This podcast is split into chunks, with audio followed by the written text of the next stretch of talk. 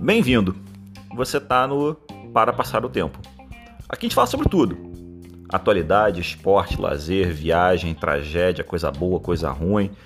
Você está super convidado a trazer também o seu conteúdo, a participar com a gente, mas aqui tudo é permitido, desde que seja para fazer você passar o tempo.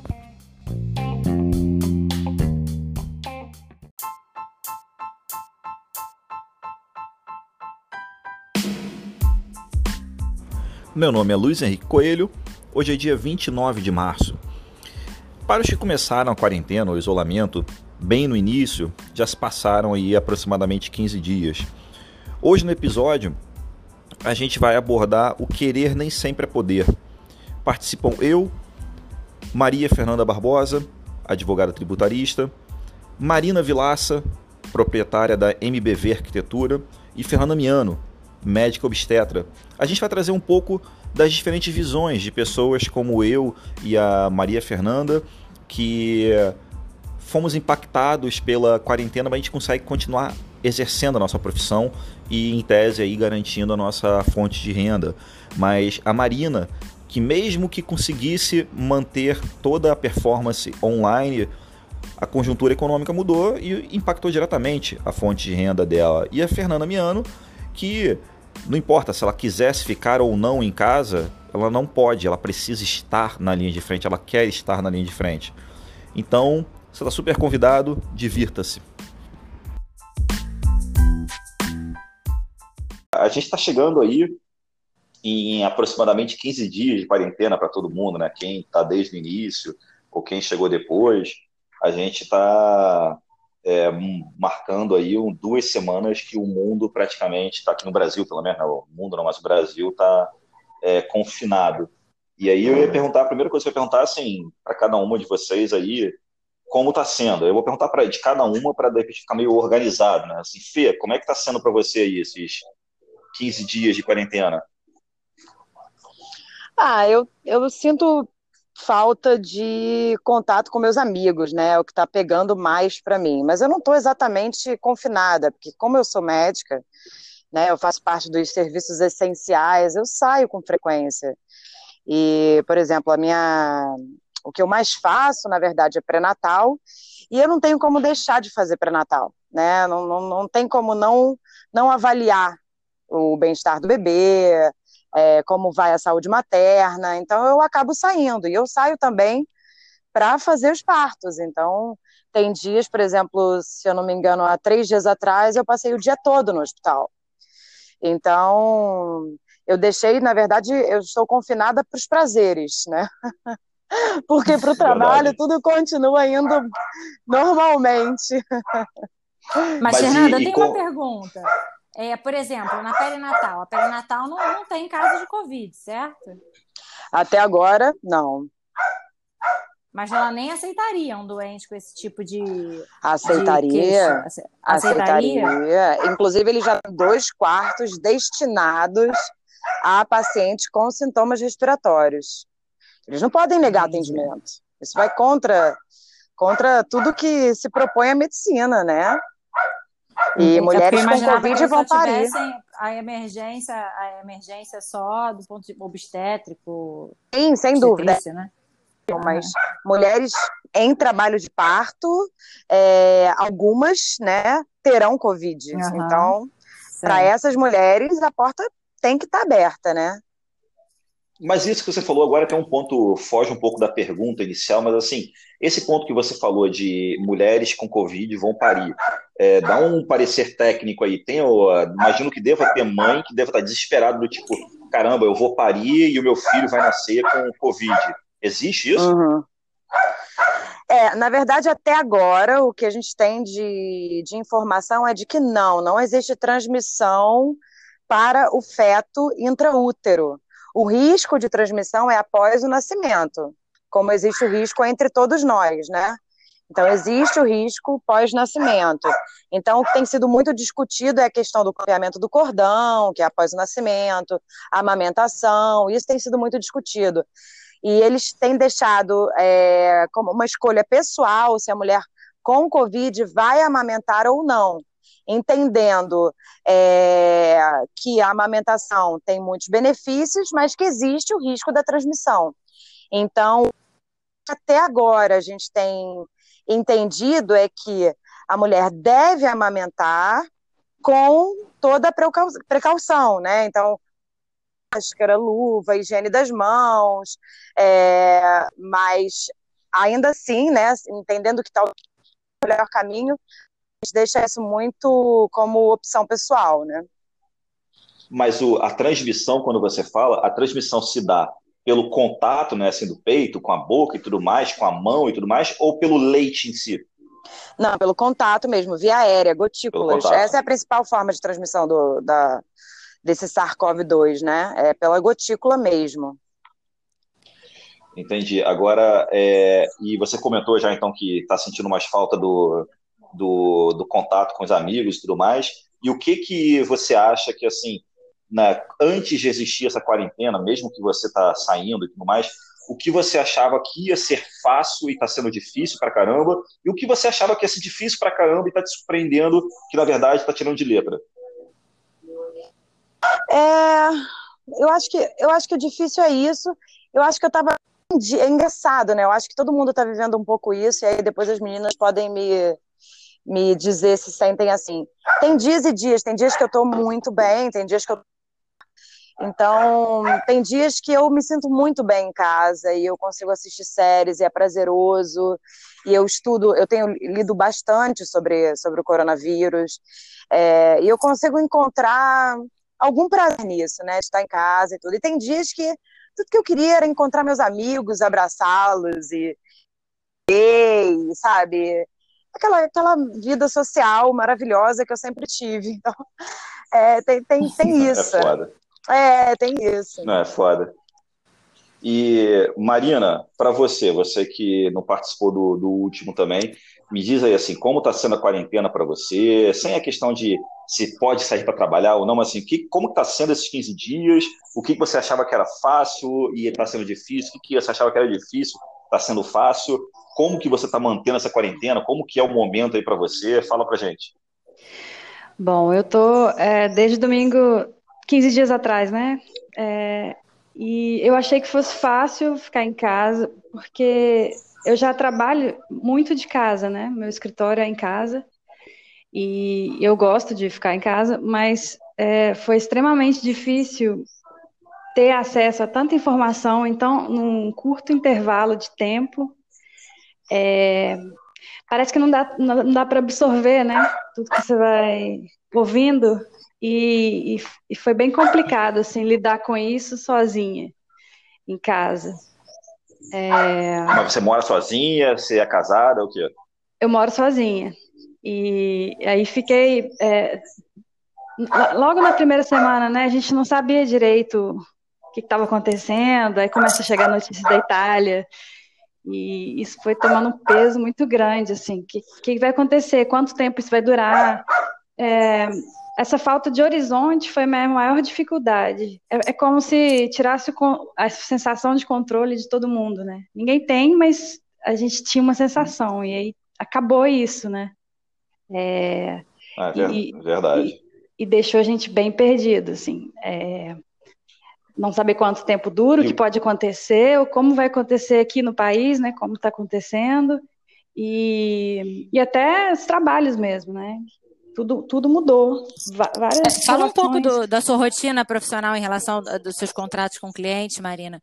Conta um pouco aí pra gente o que, que você há duas semanas atrás você tinha de planos para os próximos seis meses e o que, que você está vendo agora? As suas obras, os seus projetos, as suas é, reformas. É, eu tinha, eu tenho uma obra só que continuou. É, é dentro de uma rede de televisão e, e, eles optaram filosofia, assim, por continuar essa obra. Mas todas as outras é, foram paralisadas. Eu tinha contratos que eu ia fechar no mês de março, né?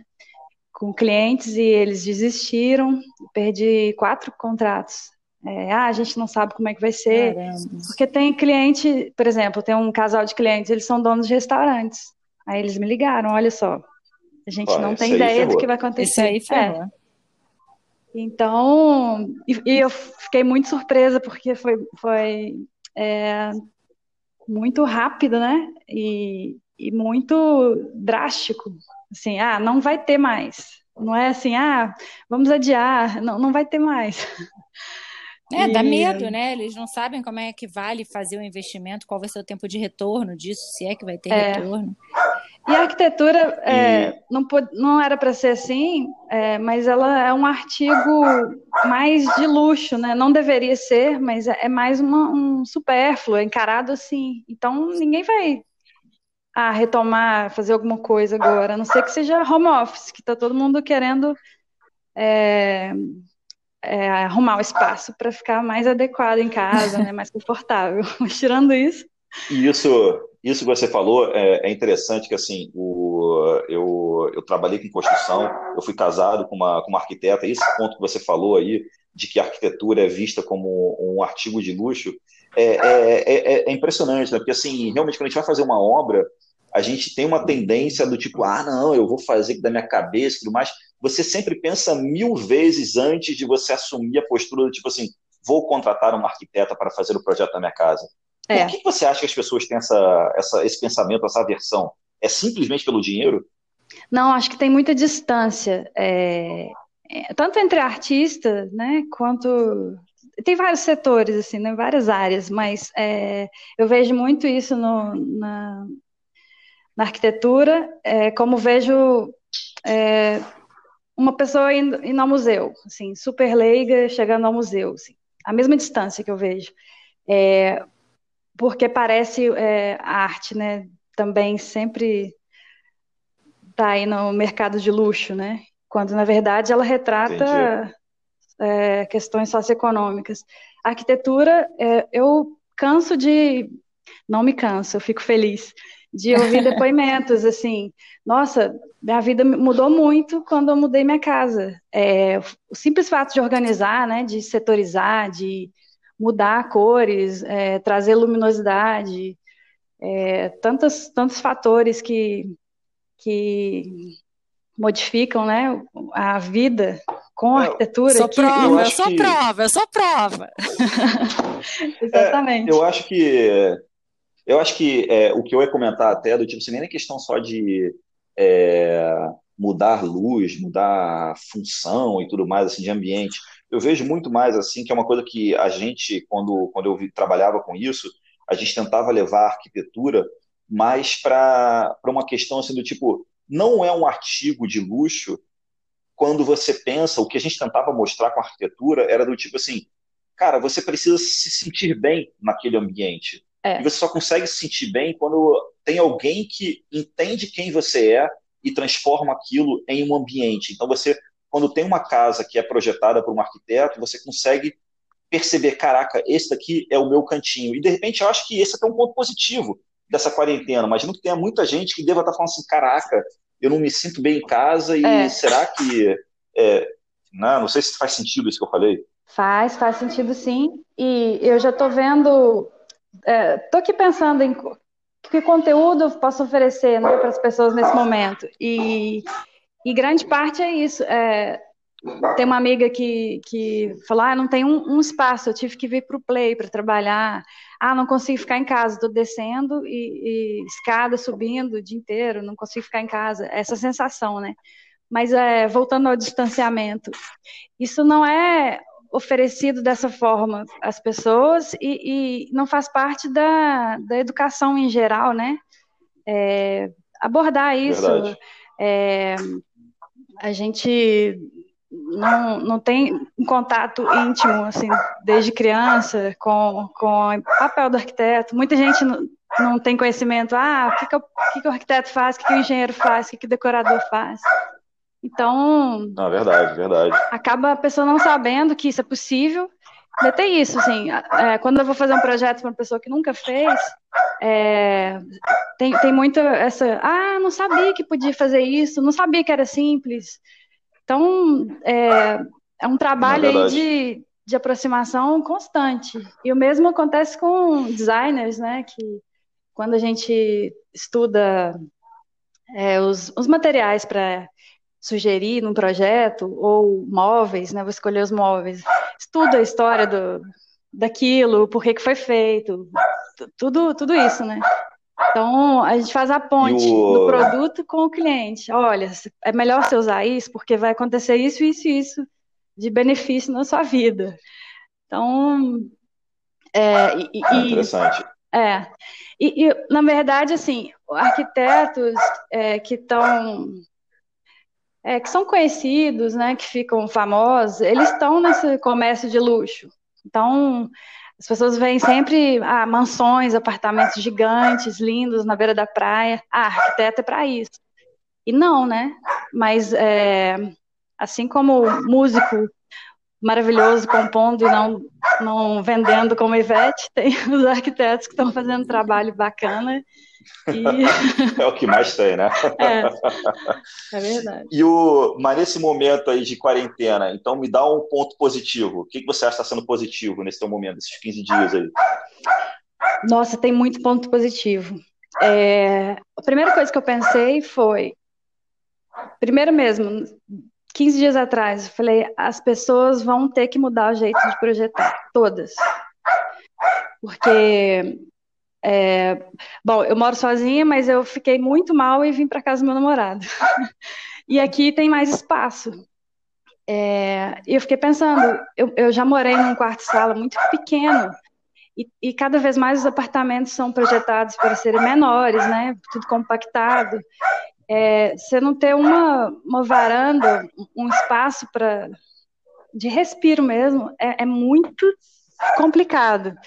E, é, acho que essa configuração deve mudar de, de micro apartamentos, micro espaços. É, não sei é, se. É porque o mundo. Desculpa te interromper, porque o mundo andou muito nessa, nessa direção do minimalismo, né? É, dos menores é. espaços, se passa melhor com os, os menores espaços, com assim, com menos possível. É, um apartamento de 140 metros quadrados para um de 70 nessa onda gastar menos, ter que produzir menos.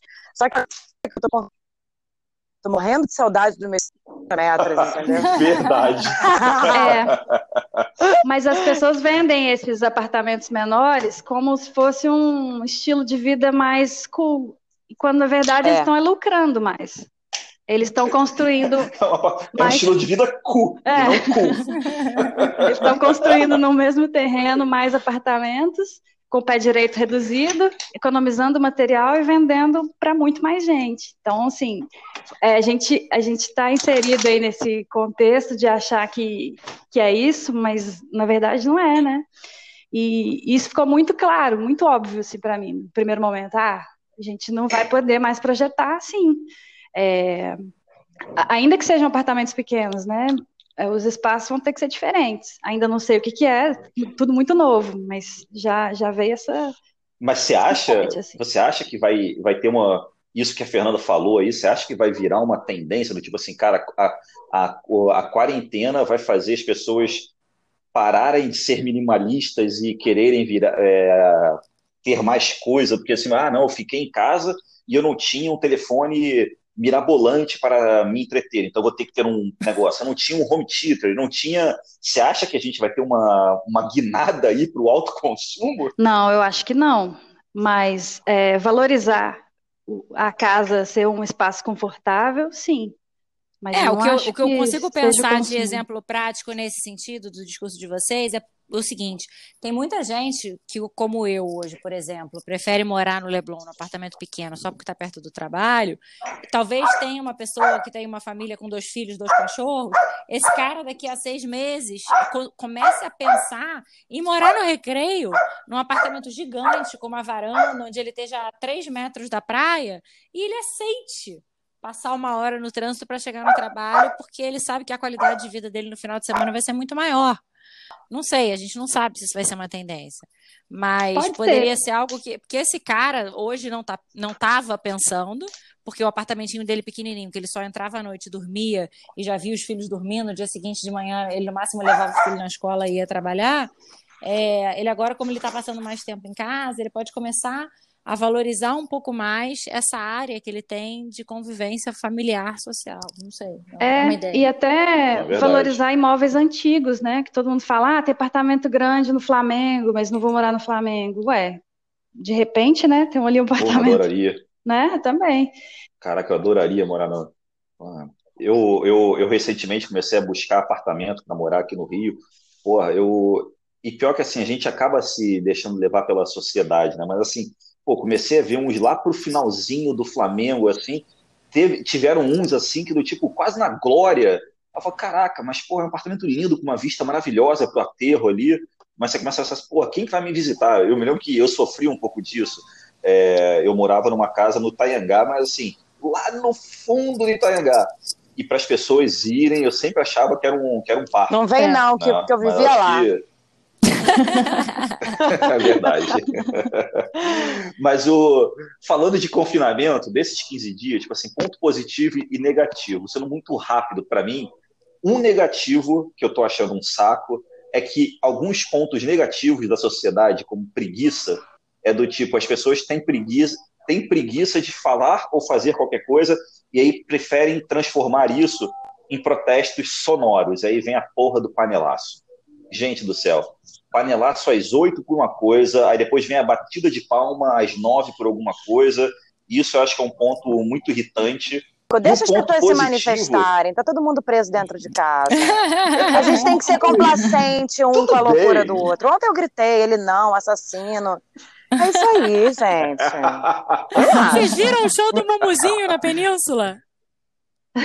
Muito bom. Então, e o ponto positivo é falar esse, esses shows, essas lives e tudo mais. Né? Nossa, é essa positivo. semana eu vi chiclete com banana até chorei de emoção. Lembrando a minha adolescência no Carnaval de Salvador. a galera, a galera é muito pobre, né? Não paga 200 no, no, no, no show e fica esperando o cara é tocar na live. Né? Não, não, não, adianta nada, Kiko. O show hoje pode estar custando 5 mil, não tem show.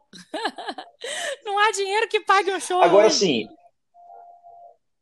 É, e uma coisa que, eu, que, esse ponto, por exemplo, é assim, muitas pessoas estão é, fazendo live para mais gente na internet. A gente está falando com parentes e com amigos. Vocês acham que quando acabar tudo isso, vai voltar tudo a estaca zero? Por exemplo, nunca mais vai ter um artista que vai fazer um show na live, é, vai fazer um show pelo Instagram, a gente vai parar de se falar com os amigos. Você acha que a gente volta a estaca zero? Não. Eu acho que, eu acho que muita coisa vai mudar. É, é. Eu, acho que eu acho que essa galera, esses artistas que estão fazendo lives, eles estão percebendo que tem muita gente que não tinha condições financeiras de ir a um show deles, eles agora eles podem chegar a esse pessoal pelo Instagram. Claro que eu não acho que eles vão continuar fazendo duas vezes na semana. Mas a Marília Mendonça, gente, eu não sou fã da Marília Mendonça, não. Mas a Marília Mendonça fez um show há dez dias atrás de quatro horas. Ela sentada tocando no violão, os fãs dela foram ao delírio. Eu vi o chiclete, fiquei super emocionada. É, Ivete já fez e tantos outros. É, eu acho que assim, pode ser que com menos frequência, mas eu acho que eles mesmos entenderam que é uma coisa legal para você atingir um público que não tem condições de comparecer ao seu show. E quanto a falar com amigos, falar com gente que você não está acostumado a fazer, eu definitivamente jamais pretendo abandonar isso. Eu hoje mando, acho que por dia, pelo menos, eu, eu é, coloquei na minha cabeça e no meu coração uma meta de falar com duas pessoas que eu, a correria do dia a dia não permitiam. Então eu tenho mandado mensagem, eu quero saber como tá, quero ver a foto de filho, quero saber como é que tá o trabalho, e eu não vou mudar. Por mais que os meus dias voltem a ser mais cheios, e se Deus quiser, eles voltarem a ser mais cheios, mas eu não vou, eu não vou deixar de fazer isso não, porque está me fazendo muito bem retomar o contato com essas pessoas queridas que eu amo. Ô Kiko, eu posso, posso levantar Entendi. aqui uma, uma questão? Que foi uma coisa que me, me tocou muito, e eu não sei se, se isso foi importante para vocês, mas eu, eu fiquei muito mobilizada com a forma como essa doença é, passou, esse vírus passou para o homem. Né? Eu não sei se vocês chegaram a sobre isso, né? Esses mercados são chamados de mercados molhados não. na China Vocês chegaram é, a, a, Ah, tá. Não, okay. Se você pudesse explicar, Fernanda, eu gostaria muito, porque assim, o boato que chega até a mim, que sou uma advogada, que trabalho com advogados e tenho amigos de, de profissões que não têm muita noção disso, falam que isso veio do mercado do morcego. É só o que eu sei. Se você pudesse explicar melhor, eu ficaria muito feliz em saber a explicação. Então, é, é, na China, é, existem vários mercados que são chamados de mercados molhados, em que, se, em que se vendem animais vivos e mortos. E eles matam os animais ali mesmo, é, é, eles matam os animais no chão, e, e, são chamados de wet markets, porque fica, fica o chão todo cheio de sangue, aquela interação é, com pessoas que vão ali comprar aqueles animais. Tem muitos animais que são ilegalmente vendidos nesses, nesses mercados. E o que, o que parece que aconteceu é que o coronavírus veio de um morcego e ele teve um animal intermediário que eles acreditam que foi o pangolim, que é um animal em extinção. Então, alguém foi. Tadinho do pangolim. Pois é, alguém foi até ali, é... alguém vendeu o pangolim, alguém comeu o pangolim e o coronavírus veio é, mutou, né? É, e veio parar no homem. Né? Então, os primeiros é, clusters, né, que eles têm relação com esses mercados. Né? E isso, isso me fez pensar nessa interação, na forma como age atualmente com o meio ambiente, né? E com os animais selvagens, silvestres, né? Mas você acha que isso tem margem para a gente aprender alguma coisa? Que se for assim, a gente volta à questão do, do ebola, que também foi negócio de macaco. A gente tem alguma. Pô, negócio da, sei lá, gripe do frango, tosse do porco. E por aí vai. Então, assim. E por aí vai. Então, assim. aprende alguma coisa com isso? Você acha que a gente aprende alguma coisa com isso? Eu acho. Eu acho que. Você sabe que o morcego ele é um reservatório de vírus, né? Vários animais silvestres são conhecidamente reservatório de vírus. Será que, será que não, a gente não tem que pensar sobre é, a forma como a gente interage com esses bichos, sabe? Como uma potencial ameaça, é, como uma ameaça real, na verdade, para a humanidade. Será que a gente não pode repensar isso, sabe? É, depois que, que a, esse coronavírus apareceu na China, eles fecharam esses mercados lá se eu não me engano, no final de janeiro eles fecharam, ou fevereiro eles fecharam esses mercados. Eu acho que eles já perceberam que isso não é uma, uma prática saudável, digamos assim. Mas eu, eu fiquei pensando muito nas minhas práticas alimentares. Na minha, eu sou carnívora, eu adoro comer animais, é, mas eu fiquei, eu fiquei pensando sobre isso. Eu não sei se isso toca vocês, sabe? Mas assim, pelo menos não sei, reduzir assim, talvez o consumo. É. Eu estava conversando um pouco sobre isso, não sobre essa interação do, de como foi o corona, mas estava conversando um pouco isso com a Marifê ontem, sobre a questão do consumo em si. E, assim, me toca muito. Eu, há, sei lá, três meses que sou vegano. É, então, assim, essa questão do animal, ela toca, mas não só a interação, porque a interação me vem também uma questão do tipo, é, eu sempre quando tento ser culto, e se eu estou perto de você, eu sei que eu sou, eu sou, eu sou um burro, mas assim, se eu não me engano, é, Montaigne já, já falava que a barbárie é simplesmente o que não faz parte do nosso, do nosso costume. Né? Então, assim, é, a gente pode achar que essa maneira como o chinês interage com a, a matança dos animais lá que eles vão consumir a gente pode ver isso como barbárie, mas assim, eu não tenho dúvidas que algumas coisas do nosso, nosso costume, nossos rituais Sim. do Ocidente, para eles também podem ser vistos como barbárie. Então, assim, é por isso que eu acho que eu não sei se a gente sai melhor nesse ponto ou se tem sentido a gente sair melhor desse ponto, já que é uma coisa de cultura, né? Só porque a gente come, a gente não come um cachorro, não quer dizer que a gente comer boi a gente é melhor que para o indiano a gente é um bárbaro. Né? Então, não sei se dá margem para a gente voltar melhor, não sei. Tem a mínima ideia, né? Mas, Kiko, eu acho que assim, está muito comprovado que o morcego e seus afins estão é, aí ameaçando a humanidade. Eu acho que a É, esse China já é o voltar... segundo. Pois é, a Esse China já é o voltar... segundo. Pois é, eu, eu acho que o H1N1 Esse é começou assim também? É porque eu acho que o, eu acho que o Covid ele não é o primeiro, né? Tanto que ele faz um novo corona, eu acho que já tinha tido uma versão disso em lá em 1940, 60, uma coisa assim, se eu não me engano. A Fernanda caiu e de repente ela volta aí. Deixa eu só falar para ela que ela pode usar o mesmo link. aqui. Só mandar uma mensagem para ela falando que ela pode usar o mesmo link. Tá. Marina, você come, você come a- animal sem problema? Você, um peixinho, uma carninha, um franguinho? Eu como, mas não é sem problema, não. Eu tenho pensado cada vez mais nisso. Você também tá É, nessa. É, eu tô, tô tentando, tô tentando, não, eu tô reduzindo muito. Não sei se vou conseguir. Sou mineira, né? Então é muito difícil. Meu embasamento é muito. Torresminha, torresmo. É, não, muito. torresmo. Muita coisa.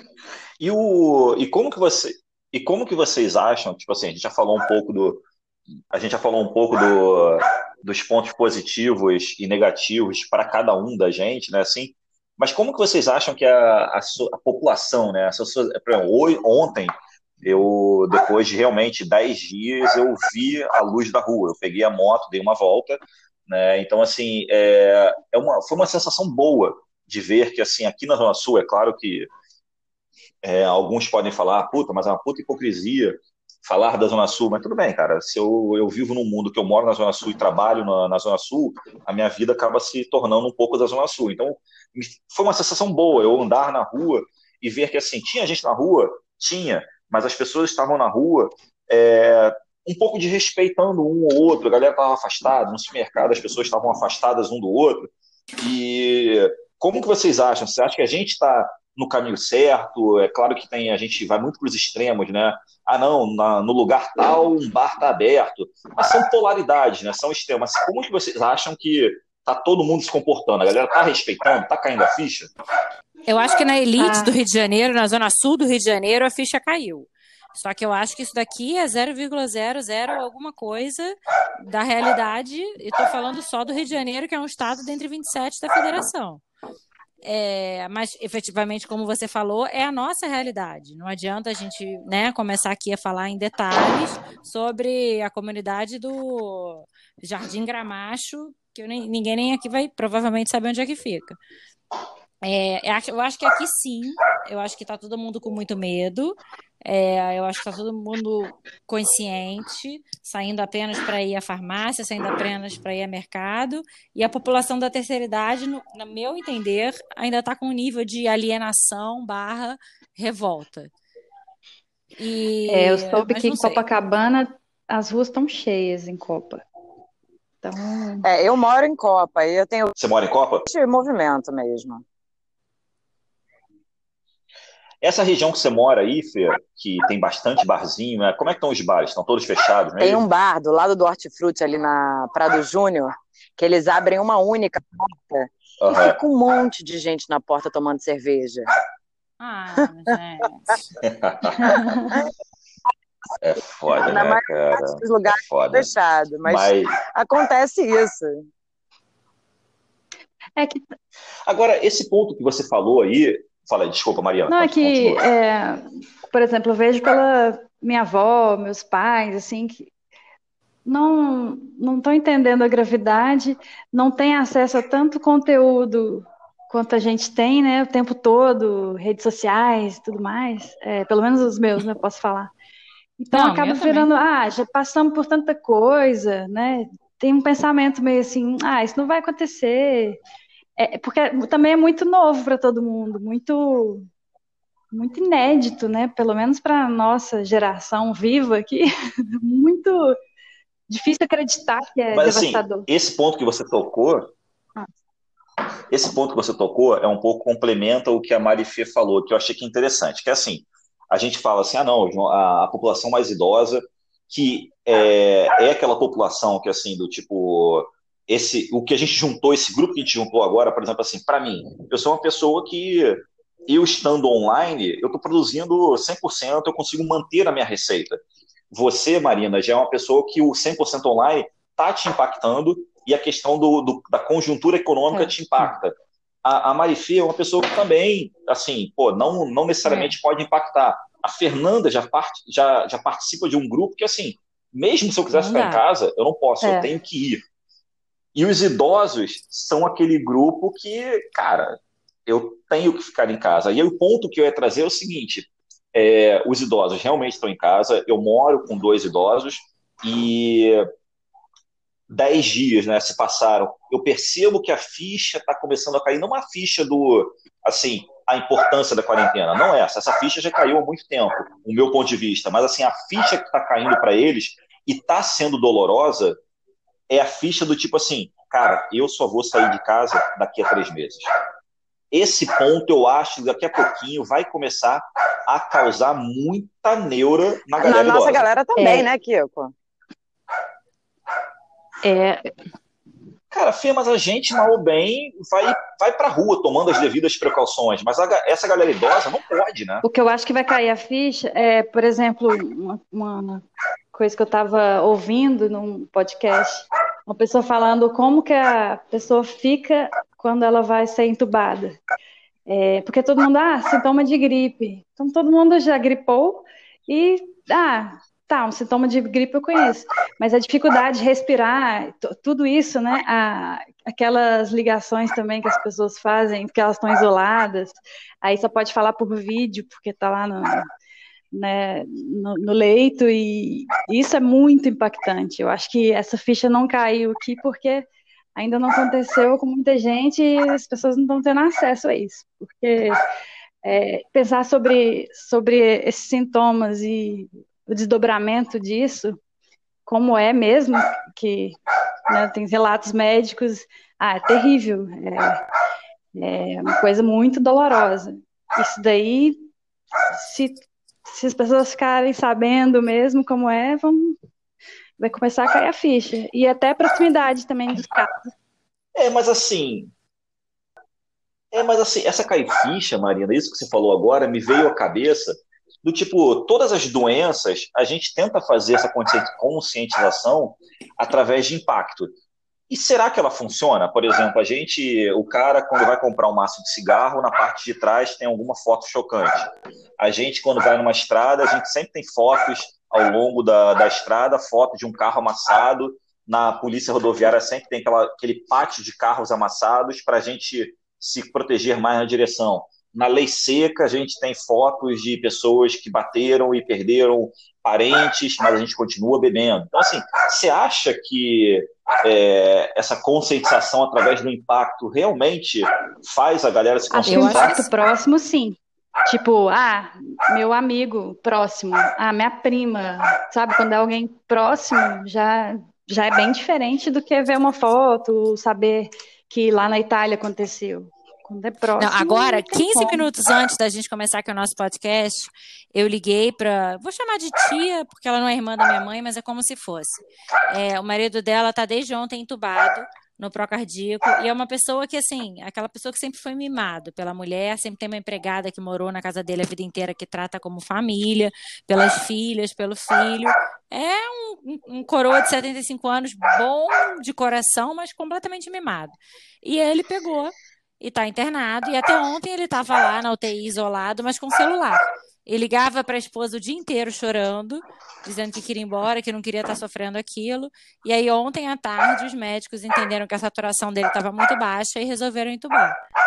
É, e assim, minha família, a rede de amigos, as pessoas que amam ele, tá todo mundo super abalado, porque é alguém que é adorado por todo mundo. É, e eu, eu falei com a esposa dele agora de manhã, que é uma pessoa que está se recuperando de um câncer, que ontem foi aniversário dela, vejam só, aniversário dela, ela recebeu a notícia de que o marido foi entubado, e eu tenho certeza que a vida dela nunca mais vai ser diferente, nunca mais vai ser a mesma. É, o impacto direto na vida deles, e, e eu mesma foi a primeira pessoa extremamente próxima que eu tive notícia de intubação. Graças a Deus não morreu, espero que se recupere, mas eu já estou profundamente abalada. É, e, e, gostaria que não viesse mais ninguém. E, e o, isso que a gente estava falando aí de, dos idosos que ficam em casa e vão ficar nos próximos dois, três meses, é, e o acesso à informação ou a, a falta de acesso à informação. É, como que vocês estão vivendo esse momento? Vocês acham que é melhor ficar antenado em tudo ou vocês acham que é melhor ficar alienado a tudo? Olha, ali... pode falar. Vai, Marina, vai, vai, vai, vai, Marina, vai, Marina. Não, é, eu nunca vou escolher alienação na vida, assim. Eu faço psicanálise há 11 anos, and counting, e acho que toda informação é, tem que ser and counting. and counting foi bom. É, a gente tem que saber o que está acontecendo, entender esse momento. Daqui a 10 anos, quero ter entendido melhor ainda. É, é, a informação que faz a gente tomar atitudes, né? É, e não, não, acho que acho que dá para é, separar o sentimento do sofrimento de, de, adquirir a informação, né? É difícil controlar a emoção, é, às vezes é difícil lidar com isso, mas a gente tem que saber o que está acontecendo, porque é, a alienação é que resulta em desastres, né? Acho que, que é, lá, lá nessa campanha da Itália, ah, o, o, disseram para a gente voltar às ruas e agora estão pedindo desculpas. É, acho que é, vale o mesmo para a gente, assim, né? Saber o que está acontecendo, porque tem muita informação e tem informação de qualidade e sem qualidade. Então, estar bem informada fundamental para se proteger, né? poder filtrar, para filtrar e para orientar pessoas também, para é, lidar melhor com isso, porque a fantasia pode gerar mais problemas, eu acho.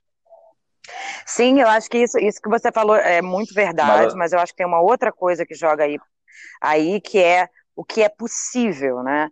Então eu acho que é, tem dias que é possível é, assistir a muitas, é, enfim, muitos jornais, ler muitos artigos e, e tentar entender. E tem dias que a angústia é tão grande que é melhor que você simplesmente não leia nada, sabe? Porque eu acho que tem isso que joga nessa história, né? É, o que, tem, que é possível tem. que eu adquira de informação hoje e o que, que não é possível, né? É, também podendo é, é, se perceber nesse processo, né? O que, o que, que eu posso fazer hoje e o que, que eu não posso. Porque eu tenho me sentido assim. Tem dia que eu leio todos os novos artigos publicados na New England, na, na JAMA, na The Lancet, e tem dias que eu Peraí, peraí, peraí, peraí. Tô anotando essas coisas aqui, peraí. peraí. Porra, é, aonde que você. Aonde que você lê essas coisas? é, New England é, é tudo artigo científico, científico. Eles abriram, né? Eles fizeram uma New... sessão, esses jornais né, de médicos, eles fizeram uma sessão só para 19 artigo novo todo dia, tem artigo novo, áudio, tem áudios incríveis é, de vários médicos, infectologistas. Então tem dia que eu escuto 10 clientes, é, tem um biólogo chamado Atila, bem legal também, que ele tem é... Então tem dias assim que tem dias que eu consigo, sabe, é, comer todas as informações. É, me deixem é que tem o tempo de absorver também, né? É. Tem o tempo ainda de absorver o que você leu, tem o tempo de, de assimilar, sim, né? Senão a gente também não consegue. Né? Mas então, mas então assim, a gente a gente tem que ter uma consciência que assim, a gente faz parte de uma de uma de um pedaço da população muito muito sortuda, né? Que assim, a gente tem condições de ter acesso a esses lugares e tem condições de ter um discernimento de falar, caraca, isso aqui é, é baseado numa coisa que vale a pena a, a, é, levar em consideração ou não.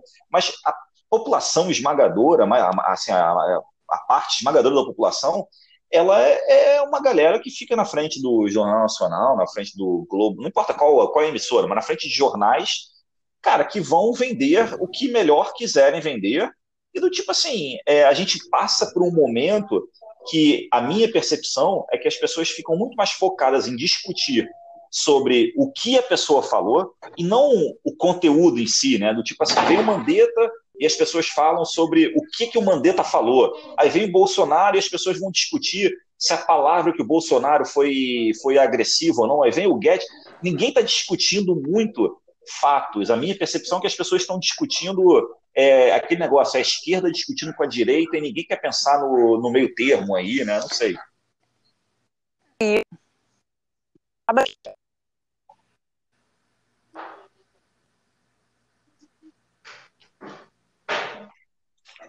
Fê, o seu áudio é. cortou. Não, eu acho que eu acho que tá, tá escutando agora? Sim, sim. Então, ah, eu, sim, acho, eu acho que sim, o que você fala é verdade, as pessoas discutem, são tempo demais é, falando sobre, é, enfim, as mancadas do Bolsonaro, mas ao mesmo tempo é complexo você simplesmente ignorar o que ele disse, uma vez que ele é o presidente do país, né? É, e se nesse momento tão importante essas questões não foram levantadas, elas serão quando, né? É, é, acho que é o momento de conscientizar é na dor. Então, sim, é, deixar isso é, é, super difícil. E a gente que tem essa possibilidade de discutir, de falar sobre isso, de ter a voz, a gente tem mais é que exercer esse, esse papel mesmo para fazer uma pressão de alguma forma, né? Sim. Mas aí, essa, essa pressão que você fala, é, por exemplo, agora assim, uma opinião muito rápida e sem, sem é, muita delonga, assim, vocês são a favor, afinal, sem levar em consideração, ah, o discurso foi agressivo, o discurso foi, foi assim, deveria ter sido mais, mais educado, não importa, mas assim, vocês são a favor do é, vamos ficar na quarentena, total isolamento, ou vamos é, porra, vamos para a rua com toda a preocupação e toda a precaução, ou abre geral, assim, vamos sem levar em consideração do tipo, ah, é melhor morrer 5 mil, ou melhor, assim, sem levar, assim, o que vocês acham que é melhor acontecer? Vou começar. É, quarentena eu prefiro, total. Eu prefiro quarentena total também. Por enquanto. Ninguém Só sai na rua. Operador de farmácia, caminhoneiro e galera de supermercado. E os médicos? E os Entendi. médicos. E você, Mariana? Mesmo... Sim, ah, os sim. médicos, beleza, Fê. E você, também, Marina? Também, quarentena total. Mesma coisa? Beleza, então vamos lá. Aí eu queria trazer, eu queria trazer uma discussão então para cá. É, todo mundo então aqui, todo mundo não, vocês estão a favor da quarentena total, só os serviços essenciais, como supermercado, é, farmácia e médicos. Como e caminhoneiro, beleza, perfeito. E aí o caminhoneiro já faz uma ponte com o que eu ia falar agora, que é assim, legal, então a gente está em casa, comprando por aplicativo, é, vamos levar em consideração que a população inteira tem acesso ao aplicativo e consegue comprar através do aplicativo, indo no supermercado o menos possível. É, como que o frango, como que a carne, como que o arroz, a gente está agora em março, é safra de um bando de grãos, é safra de arroz, é safra de trigo, é safra de feijão, é, como que a galera que trabalha lá no matadouro da, da Mafrig, trabalha no, na granja mantiqueira para fazer os ovos que a gente come, como que isso chega até a gente? A questão toda dessa doença é, é a velocidade, né? Todo mundo vai, vai ficar contaminado algum dia, eu acho. E então, assim, quanto, quanto mais gente ficar em casa agora, é, por exemplo, ah, as coisas que forem produzidas daqui a dois meses podem estar contaminadas, mas aí já achatou a curva da, da porque a demanda por hospitais é que é o maior problema, né? Não tem aparelhos respiradores e leitos para todos. Então, é, a ideia é retardar, né? As pessoas contraírem o vírus, ficarem doentes em, em um espaço maior de tempo. Espaço de tempo. Mas vocês acham que, que a gente está disposto a, a realmente sacrificar? Por exemplo, é, exemplos básicos, assim, por exemplo, né, na, no meu prédio, a gente tá todo mundo lá, não, quarentena, sei lá o que, blá blá. Eu que tive que levantar a questão, beleza, é quarentena, mas a gente tem dois porteiros aqui. Ah, mas como assim? E o lixo para fora? Eu levo meu lixo para fora, sem problema nenhum. Eu sempre levei quando moro em casa. É... Ah, mas e a, a, o hall aqui? Beleza, a gente, a gente são dois vizinhos, são dois moradores por andar. A gente faz aqui uma escala e a gente lava o, o rol cada um um dia, mas a questão é, a gente tem que consumir água, a gente tem que consumir comida e a gente está disposto a do tipo, então tá, então para todos ficarem em quarentena, eu estou disposto a, cara, viver sim com comendo menos e, sei lá, a gente está disposto a sacrificar realmente? Ou é uma questão de empurrar para onde a gente, os nossos olhos não chegam, né? Do tipo, a gente não vê. A galera que tem que estar tá trabalhando, não estou falando de a produção automotiva, que isso pode esperar, mas estou falando assim, é, São Paulo, que o Dória, por exemplo, era contra e o Dória agora está meio que abrindo um pouco, porque São Paulo é, é, é origem de tipo 40% da produção do Brasil inteiro. Então a gente não está falando do, da parte de metalúrgica, a gente está falando de realmente é, grãos e porra, café e leite. Você acha que a gente está disposto a abrir mão a realmente? Minha pergunta para você é outra: quanto tempo o produtor do grão pode esperar para fazer lá a colheita da safra? Ele não pode esperar um mês?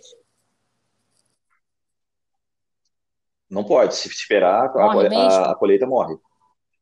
Ou ele está na rua, morre. Ou ele está na rua, ou a coisa não vai para frente. Então, tipo assim, é, se você tiver uma semana de atraso, tudo Mas, vai para assim... abaixo. Então, assim, são, são exemplos. É claro que tem muito que a Mari... Pode falar, Maria. acho que isso está dentro de serviços essenciais, né? O mercado é Exatamente é só um falar. concentrador. Exatamente. É, então, isso está dentro de serviços essenciais.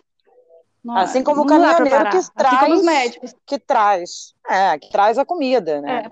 A pessoa que, que faz a que colhe, a pessoa que, que leva a comida até ali, elas são todas essenciais. Então, o que, o que tiver de contaminação nesses meios, como tem acontecido com os médicos, é parte do processo essencial para se manter a vida, né? É, e aí eu nem acho que tem, não passa por comodismo ou por individualismo, não é nada disso, é, é manter a sociedade viva, né? É, eu acho que é, são coisas diferentes, Kiko. É, eu acho que não tem. Não... Mas vocês acham que, por exemplo, eu concordo com você, Fê. É, concordo? Desculpa, pode não, falar. Pode, pode continuar, depois eu falo. O que, que você ia falar? Não, o que eu, eu queria complementar é assim: eu ia falar o seguinte que a, é, é, isso que eu falei agora era justamente não para trazer o ponto assim, ah, não, é, o que, que é essencial ou não, mas o que eu ia falar assim, a gente, o que eu ia tentar fazer a ligação, não sei se faz sentido ou não, é que assim, a gente muito ficou em voga agora aquela discussão do tipo, o que, que é melhor? Ter esses acordos trabalhistas que você pode, por exemplo, o setor aéreo, que está todo mundo em casa por três meses, com redução de 75% do salário, é, ficou muito em voga isso, do tipo assim, vamos levar todo mundo é, para cada um individualmente perde um pouco para o todo poder se manter. Aí eu queria trazer essa referência, essa reflexão sobre assim, será que é, a gente também não pode ter uma reflexão nossa, não só na questão de salário, mas como na questão de consumo, do tipo assim, será que aí vem aquela questão do tipo, porra, é, a galera vai no supermercado e estoca tudo. Será que a gente também não deveria ter uma, uma reflexão do tipo, porra, vamos, em vez de consumir mais, vamos consumir menos para frear toda a economia. Mas consumir menos comida aqui. Obrigados a pensar nisso e temos essa obrigação. Não, mas não estocar, né? Tipo, Sim, não eu não sei quem falou. Mas acho que todo mundo. É, tipo assim, não sei se. É, vai... Eu acho que foi a, Mar, a Marifê, né, que falou assim: comer menos comida. Eu acho que assim, sim, a gente pode passar por isso. Por exemplo, antes de ontem, é, eu estava em casa, tinha lá, tinha acabado de fazer um guacamole, tinha lá o meu, meu pãozinho e tudo mais, mas não, eu pedi uma pizza. Tipo, será? É, assim, é, cara, é maravilhoso. Porra, eu, eu, sou vegano e me atochei de, de perone. Beleza. Maravilha, em quarentena tudo pode. Mas a questão é, pô, será que nesse momento a gente também não vale a pena a reflexão do tipo, porra, é menos um pedido naquela empresa. Ah, mas é, tá gerando dinheiro para aquela empresa, mas porra, eu tô freando toda a economia. Sei lá, é só uma reflexão, né? Não tem ah, certo ah, não tá, Não, gente. Eu tô errado. Eu comecei a pensar. Eu comecei a pensar muito no desperdício dos alimentos. Estou é, aproveitando tu, ao máximo tudo. E, e, a gente tem que pensar sobre isso, sim, está mais do que claro. E também sobre esse modelo econômico que não pode parar um mês, que é, tem, tem muita coisa errada, errada nesse é. consumo desenfreado e tudo mais. Concordo. É, não, é, tem, tem muito. E é assim, o, isso de tem muita coisa errada, eu ia fazer assim, até uma, um, um gancho com uma coisa que eu tinha escrito aqui, que era do tipo assim, que eu percebi, por exemplo, hoje quando eu tomei um banho, eu pô, fui pentear o cabelo, falei, caceta, meu cabelo tá enorme. E eu falei, caraca, eu vou usar isso no, no, no podcast de hoje. Assim, como que vocês veem como vai ser daqui para frente? Existem algumas profissões, por exemplo, assim, caraca, meu cabelo tá grande, eu vou raspar. Porque eu não sei quando eu vou ter segurança de novo de entrar no cabeleireiro e ter uma pessoa pegando em mim e respirando perto de mim. Claro, totalmente. Essa neura também? Unha três semanas. Depilação mais duas semanas. O cabelo, graças a Deus, eu cortei no último dia que eu pude, que foi o último sábado antes da quarentena. Agora, você não precisa raspar, né, Kiko? Pelo amor de Deus, pega uma tesourinha e vai indo. Vai, vai nem demore três dias, mas raspar não precisa. Mas vocês acham que vai ter essa, essa, esse cuidado? Tipo assim, cara, quando que a gente vai voltar a ter segurança é, de novo? Do tipo assim, de numa fila de mercado, a gente ficar próximo um do outro? Será que vai demorar tipo um mês, vai demorar um ano, ou nunca mais a gente vai voltar a ter essa segurança? Vocês acham? Eu acho que uma assim? coisa que vai acontecer é que a gente vai usar mais máscara, que nem os, que nem os, os asiáticos. É uma prática interessante principalmente quando você estiver doente. Eles fazem muito isso, o uso de máscara quando eles estão doentes. Eu acho que é, é uma coisa que a gente podia aqui também, né, no, no Oriente. Eu é. acho que é uma, uma prática interessante, sabe? De proteção do outro. Muito conscientes. É, é, muito é. conscientes mesmo. Eu acho que algumas práticas a gente podia absorver. É, porque isso que você, isso que você tocou agora é, é fora desse negócio de informação. A gente acha que a gente sabe de muita coisa, mas a gente não sabe de nada. Então, essa questão de máscara do, do, do oriental, eu sempre tinha para mim que era uma questão assim, tipo da poluição e tudo mais. Eu nunca tinha para mim que era uma questão de preocupação eu com o próximo. Certeza. Você acha que é uma questão de preocupação com o próximo? Eu já li sobre isso. Eles usam quando estão doentes. Sim. Não, e você já foi para lá também, né? Sim, eles usam quando estão doentes. Né?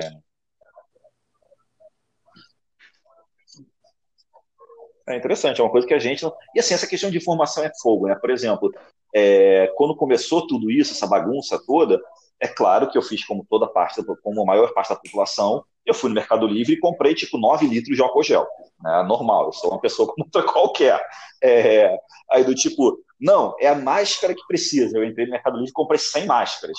E aí depois você fala assim, cara, para que você comprou máscara se você não está doente? Não é, é não. Um idiota. E aí, ontem, conversando com Se você com quiser, Maria... eu posso falar tudo sobre máscaras para você. Sei lá. Eu tenho aí, tipo, bastante. ontem ou hoje. não, perfeito. Me ajuda. Aí, por exemplo, legal, tem que ser luva. Aí comprei 100 luvas ah, então para agora você casa. se provou um idiota. Aí ontem ou hoje, conversando com a Marifi, ela falou assim, não, não. Ah, não, então deixa eu completar e você continua, você fala de tudo. Hoje, conversando, ou ontem, conversando com a Marifê, ela falou: não, agora o que tem que ser usado é o, o medidor de oxigênio do Saturação negócio. De não, Saturação de oxigênio. Não, mas isso até eu vou pedir a opinião da Fernanda. Deixa eu falar. Fernanda, deixa eu te contar. Eu tenho uma Fernanda, amiga que ela é anestesista e ela faz parte do grupo do staff do Hospital da Lagoa, que são mais ou menos 50 médicos nesse grupo aí. E aí, é, um dos médicos, que é chefe de algum serviço, de algum hospital que eu não sei qual é, deu entrada numa paciente não, assim, não, não... Aí fudeu, né? Enfim, algum é uma, mas é uma, que é eu, chefe eu de algum conversa, lugar. Só que aquela, aquele nome ali não me diz nada. É, e a conversa era o seguinte: ele contando que uma paciente deu entrada para fazer uma diálise totalmente de rotina. E aí a enfermeira foi lá para tirar é, é, a pressão, para botar o oxímetro, para ver como estava a saturação. E a paciente de 37 anos, que não tinha nada, além do, do histórico prévio de, de uma questão nos rins, estava tava com saturação, tava com oxigenação a 70. E aí os caras ficaram desesperados, mandaram ela para o setor de tomografia e o pulmão dela estava completamente cristalizado. Ela estava à beira da falência pulmonar. Ela, dali, do, do não ter nada, ela simplesmente foi entubada no hospital. E começou uma grande discussão no grupo dos médicos, e eles chegaram à conclusão de que, é, para o leigo, a pessoa que está em casa, que está só com uma tossezinha, o recomendável, segundo a Organização Mundial de, de Medicina, ou qualquer pessoa, qualquer médico que fala com a gente sobre qualquer coisa, falo, ah, se você não tiver falta de ar, não procure o hospital. A chance de você É piorar no hospital é muito maior. Mas, porém, você tendo um oxímetro em casa, se seu oxímetro você medir lá, que é um negócio que você simplesmente bota no seu dedinho, e aquilo ali começar a dar menos de 93, significa que você está com problema. Então, o menos Olha, de eu 93 acho- ali te manda para o hospital. Queria ouvir você também em relação a isso. Eu acho muito difícil uma pessoa ter uma queda de saturação assim tão importante e não ter nenhum desconforto, sabe? Eu acho que a gente não pode muito pautar as nossas condutas numa história, num caso, que pode ter vindo para você completamente enviesado, entendeu? É, é muito difícil você ter uma queda de saturação dessa sem sentir desconforto respiratório, assim. Eu não consigo nem imaginar uma coisa dessa, entendeu? Mas, Então, assim, exemplo, deve ter alguma outra coisa nesse caso que a gente não está sabendo. Se eu tiver com leve desconforto respira- respiratório, mas tiver com medo de ir ao hospital e coloque lá o oxímetro no meu dedo, tiver dando 96, não é o momento de ir ao hospital. Você, você Sim, concorda? sim, concordo. Mas se tiver, se tiver 92, é melhor eu pedir meu Uber. Chegou minha hora. Pode ser. É, é nisso que eu tô pensando. Ah, Mas qual é o mínimo? Mas, ô Fê, qual é o mínimo aí? Eu eu comprei não um. Qual é eu, o eu, mínimo? sinceramente eu não sei disseram o que, que eles estão 93. usando O que como. me disser, É- a conduta, o padrão que eles estão dizendo é, é 93 para cima. Abaixo de 93, você tem que, que se, abaixo de 93, você já precisa procurar um hospital. É, é- é- enfim, é, o- é o que está A discutindo saturação, nesse né? staff médico. A saturação. Caraca. Entendi. Agora, agora, Fê, me diz aí, então, assim, eu que comprei litros de álcool gel, sem máscaras, sem luvas e um medidor desse de oxigenação. Eu sou um retardado. Eu tô Não, você não precisava ter pro comprado 100 apocalipse, de nada, né, Kiko? Você é uma pessoa só. Primeiro isso. Segundo, é que assim, essa história das máscaras, a verdade é que a Organização Mundial de Saúde, enfim, as principais escolas que estão falando isso hoje, elas só não falam para as pessoas usarem máscara sempre, porque não tem máscara para isso. É, a verdade é essa, assim, se você for ler, eles falam, olha, vá ao supermercado de máscara, se você puder. É melhor. É, eles só não, não colocam todos os profissionais de saúde na- que estão na linha de frente com uma N95, porque não tem N95, que é uma máscara especial, para todo mundo. Porque se tivesse, eles com certeza usariam, entendeu? Então, assim, já que você tem 100 máscaras em casa, Kiko, eu usaria sempre que fosse ao supermercado. Bom saber. mesmo com aquela historinha de que, ah, não, eu vi um videozinho de uma Hum. pessoa que, assim, jogou por, por água abaixo as minhas máscaras. Um videozinho daquela que a pessoa colocou uma máscara numa, numa bexiga de ar. E aí deu um sprayzinho de, de algum líquido. E aí mostrou, olha só, ele protegeu a boca, mas não protegeu teus olhos. Aí, Sim, claro que tudo sim, bem, mas eu um protegendo, protegendo a boca e o nariz, caceta, pelo menos. Mas, é, é, colocar o risco é, a zero, mas ele vai diminuir o seu risco de ser contaminado? Sim, isso é um fato. É, é, agora, tem um outro dado que eles colocam também quando eles falam da máscara, que é a forma como você vai manipular a máscara. Né? É, se você usa a máscara, bota a mão na máscara para tirar e depois bota a mão no rosto, você realmente não está se protegendo. Mas se você souber manipular a máscara, o ideal é que você use sempre. E, e quando eu falei da, da luva, porque você falou assim, puta, aí você se ferrou. Por que, que a luva é ruim? Porque pra mim, assim, caraca, eu vou na rua, eu vou de luva. É, você pode usar luva para fazer tudo, mas cuidado para não levar a luva aos olhos, né?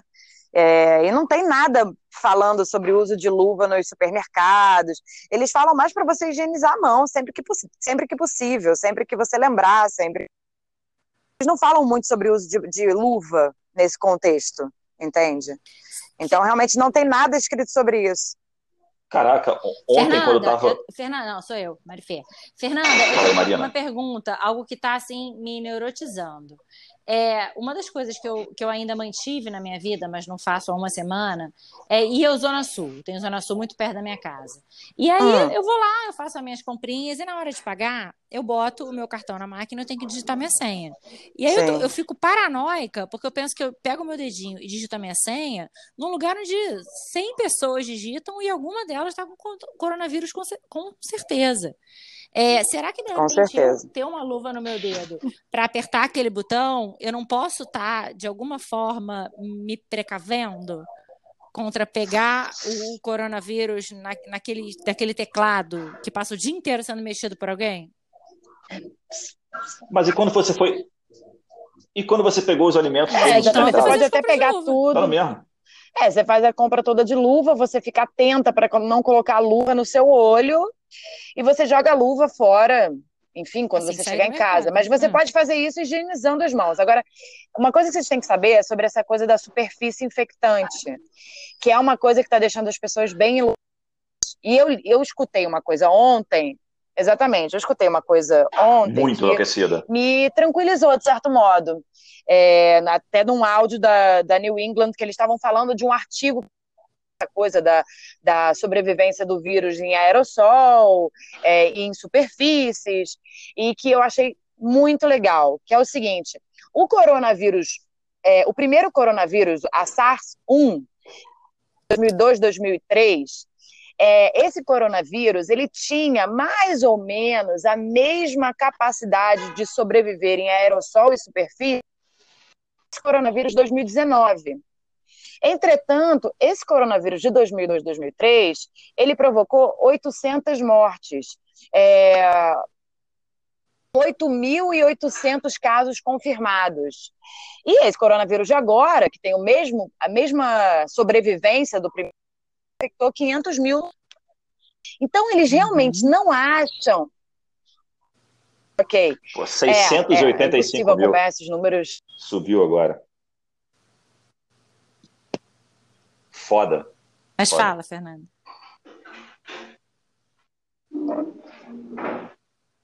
Acho que ela caiu. No auge, no auge. Fê? Caiu. É. Acho que. Marina, Pô, você tem ido ao mercado explicar tudo, cara. E o. E...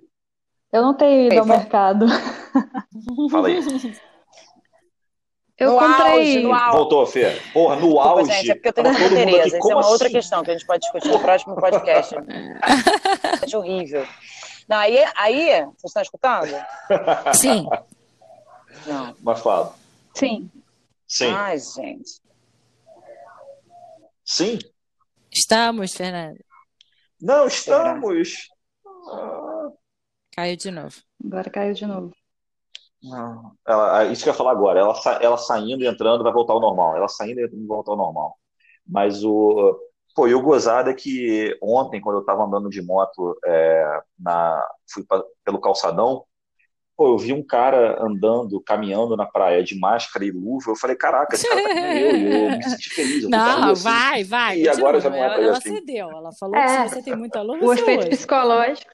É. O efeito psicológico também é ótimo para te ajudar. Mas, é, com certeza. Pô, eu gostaria que eu ia perguntar para ela uma coisa que, que realmente é, eu tenho muita dúvida, que é assim do tipo, se por se, já que a questão da superfície é o mais gritante, é, a questão do de você andar pela rua, tipo assim, eu pegar minha moto e sair andando por aí, é, em tese, será que eu tô, tô livre, assim, eu não tenho problema de pegar? É para é todo mundo eu esperar acho que sim, porque a questão podcast. são as gotículas. Ué, é. você tá na moto, você tá de capacete, inclusive, né? Pô, do tipo... Provavelmente de luva. É. Porra, sacanagem. E, é, e assim, agora, vocês acham que... Eu tinha notado duas coisas assim para a parte final. Uma é vocês acham que a gente tem algum efeito colateral que a gente vai ter que trabalhar na, no futuro? É, não com a questão do tipo, ah, sim, a questão da recessão, essas coisas assim. Não estou falando da, da, parte econômica. Eu estou falando assim, é, aspectos negativos, por exemplo, eu listei algumas aqui do tipo é, problemas psicológicos, principalmente para a questão da população idosa, problemas matrimoniais, é, idosos com problemas musculares, por exemplo? Vocês acham que a gente tem algum efeito colateral? Com certeza, vai é que ter? todos esses, com certeza, é vai. o, o síndrome da, da PTSD para a galera que está nos hospitais. Eu acho que vai. É, é aquele síndrome pós-traumático do Eita soldado que ferro, volta que da é essa? Eu acho que a gente vai ter que. Isso daí vai ser bem pesado para o pessoal dos hospitais. Ah, Para os tá. médicos, para os enfermeiros, para os técnicos. Eles vão ver muita coisa ruim e eles vão precisar de uma ajuda psicológica para se refazer. Porque por mais que eles tenham passado oito anos na faculdade de medicina, que eles façam, tenham feito plantão em residência, trabalhem em plantão de hospitais, eles nunca viram, eles sabem disso, eles nunca viram o que eles vão ver agora. Então, quando isso acabar, eles vão estar seriamente abalados. Então, a gente vai ter muito que se concordo. preocupar em refazer o psicológico dos nossos médicos e dos nossos profissionais da saúde. Vamos ter que cuidar muito bem deles. Concordo. Mas é, o que, que você que É, eu, complementa aí, eu acho Marina? que é uma guerra, é uma guerra mesmo, e o inimigo é o vírus. né? Então, os efeitos de guerra vão acontecer agora e muito mais invisíveis, a, né, a princípio, né, do que, sei lá, ah, mutilou parte do corpo. Não, é efeito psicológico adoecendo pessoas mesmo. E, e ver, por mais que os médicos estejam preparados, né, ver caminhões do exército com corpos, isso daí não tem preparação, né, que Não tem, não, não tem para eles e não tem para gente, não tem para as famílias que estão É. perdendo as pessoas. Espero que todos os, no- todos os nossos aqui estejam protegidos, mas nas minhas orações estão, estão todos incluídos, porque é muito complicado. mu- mu- A gente está no meio da guerra. é, É, eu- e, e esse ponto é, é- é interessante, que assim, eu acho que é até, é, já tem uma hora e doze aí, mas assim, é, um, é um ponto que eu vou anotar para fazer um outro podcast sobre isso. Que essa questão de, tipo assim, ah, não está preparado, né? Ninguém está preparado, mesmo que seja oito anos de faculdade e tudo mais. Mas, assim, não está preparado para a nossa realidade, né? Porque é, muitos médicos aí enfrentam, pô, a gente, é, médicos que enfrentam, é, pô, regiões de guerra, médicos que enfrentam é, que resolvem abrir mão de muita coisa para se dedicar à África, por exemplo, estão, estão mais do que acostumados, eles devem estar falando assim, gente, vocês estão passando agora. Eu tive essa discussão essa semana com a minha nossa- amiga, da nossa né, profissão. anestesista, né? Então, eu acho- médica, e ela me disse que eu não tenho noção que um médico sem fronteira tem muito mais estrutura, que ele tem uma organização internacional por trás dele, que prepara tudo muito antes dele chegar, e por mais que os recursos de trabalho que ele tenha sejam de fato limitados, e são, ele não tem que, em momento nenhum, brincar de ser MacGyver. É, ele sabe que ele não vai ter um respirador XPTO para cuidar daquele africano que está lá no fim do mundo, mas ele sabe que ele, a, o, o que ele precisa para manter a, a, a saúde dele, está tudo lá.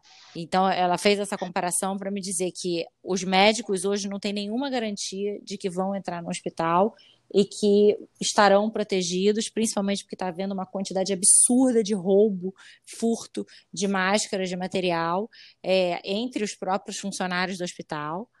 É, tá, tá uma coisa de louco. E eu fiz exatamente essa pergunta. E ela me disse que o Médico Sem Fronteira não passa pelo que a galera hoje dos hospitais públicos está passando. É, não é minha opinião, eu não sou médica, mas eu ouvi exatamente isso. É, mas tem, mas, mas tem outros, mas tem outros pontos aí que passam, que é, por exemplo, não questão de roubo, é questão de você ter garantias, que você tem equipamento básico para exercer sua profissão e tudo mais. Mas assim, tem alguns pontos que é até o que eu, que eu falei que eu acho que eu vou guardar para um outro momento, que é assim, é, sim, eles passam pelo que a gente acha que hoje em dia do tipo, ah, é ridículo a gente ficar analisando é, quem vai morrer e quem vai viver. Cara, médicos que enfrentam essa situação de guerra, eles fazem isso todo santo dia. Faz parte do, do ofício deles não só cuidar da pessoa, como decidir. Esse daqui eu nem vou olhar, porque infelizmente não tenho o que fazer. Faz parte do tipo assim, eu tenho leito para 100, e eu tenho que atender mil, faz parte da profissão deles, né? E essa questão que a Marina tocou, é, do uh, ah, caminhões de corpos passando, a gente teve aqueles vídeos de lá na Itália dos policiais fazendo continência para os caminhões passando de corpos e tudo mais, é tudo muito comovente, mas é, eu estou lendo um livro agora que é mega interessante, que é Confissões de um Crematório, que ela traz um ponto interessante, essa questão da relação que a gente tem com a morte e a relação que a gente tem com a visão do morto.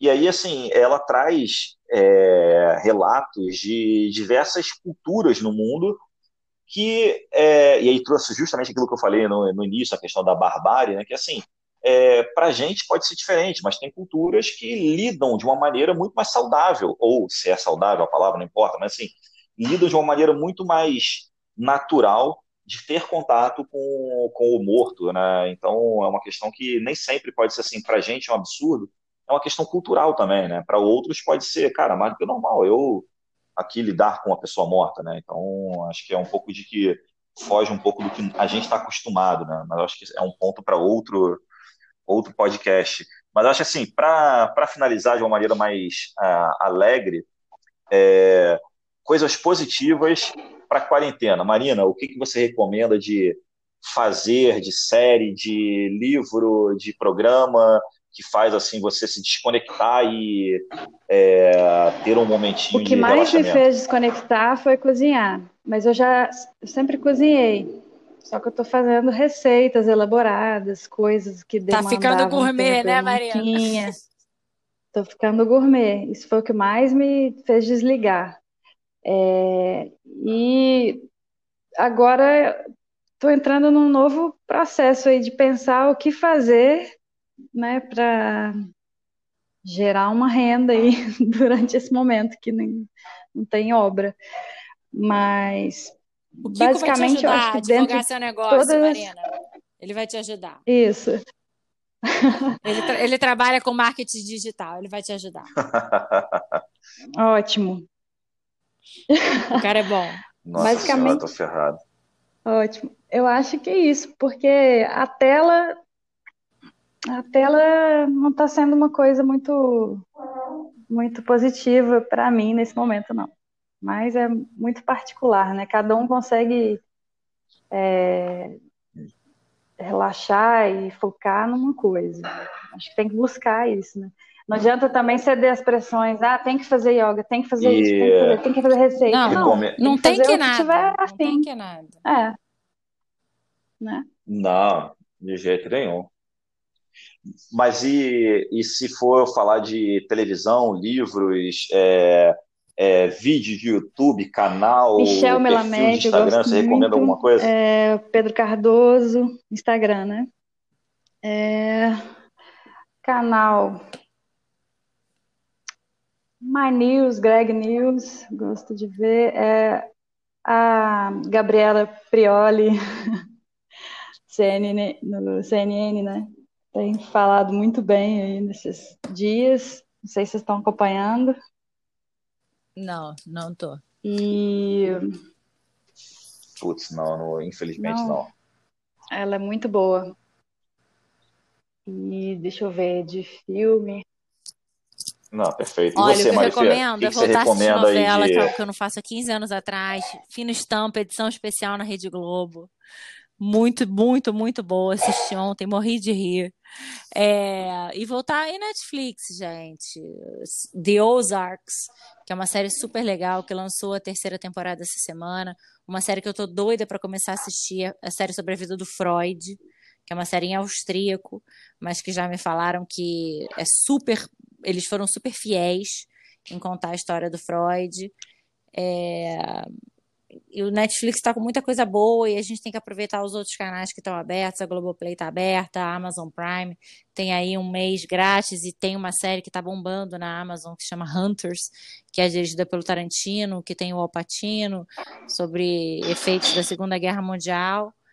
E tô cada dia mais Anotado. me especializando é, e me especializando em virar uma boa dona de casa, limpar minha casa, lavar minha roupa, que são pequenas coisas que nos primeiros dias estavam me enlouquecendo e agora estão começando a entrar nos eixos e quase me dando prazer. Vamos ver se semana que vem, no próximo podcast, eu já digo que eu tô feliz em lavar roupa.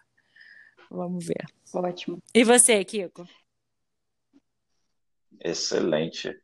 E ah, eu só vou recomendar sempre livro, né? Que eu sou meio que viciado e mais de tipo de novela eu também sou viciado. Então, a Fina Estampa é, foi muito boa ter voltado. Tomara que, em vez de voltar uma nova novela, resolvam botar coisas antigas.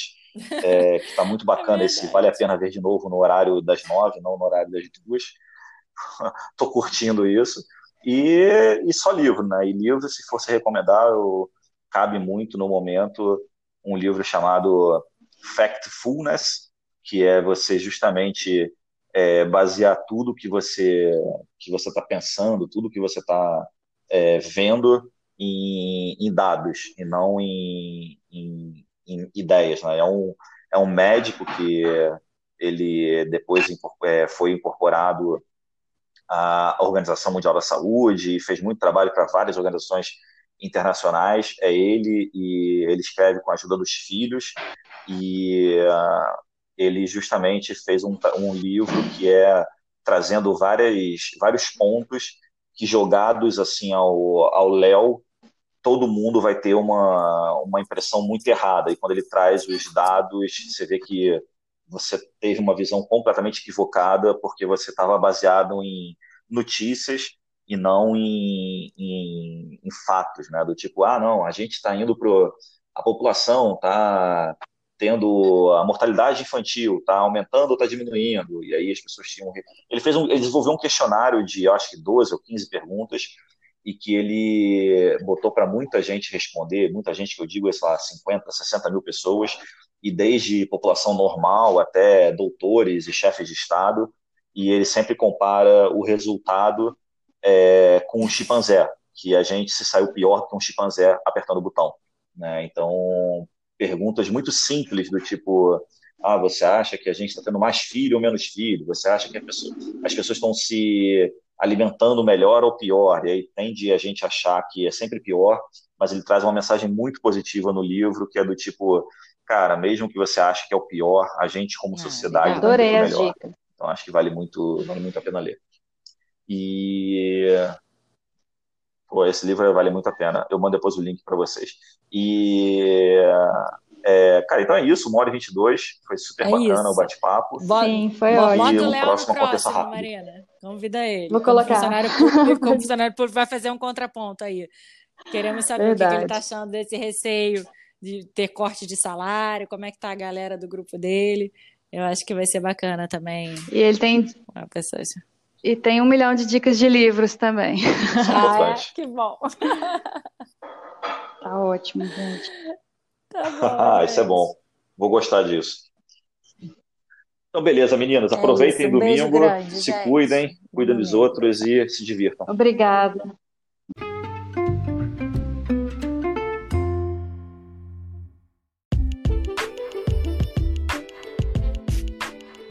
Bom, esse foi o nosso quarto episódio. Espero que você tenha gostado. Se não gostou, já sabe, não precisa nem comentar, é só não ouvir o próximo. Mas se você curtiu, acha a gente nas redes sociais, manda seu comentário, manda sua sugestão, participa com a gente, vai ser sempre muito bem-vindo. Para achar a gente nas redes sociais, Luiz Henrique Coelho, Maria Fernanda Barbosa, Marina Vilaça e Fernanda Miano. Abraço!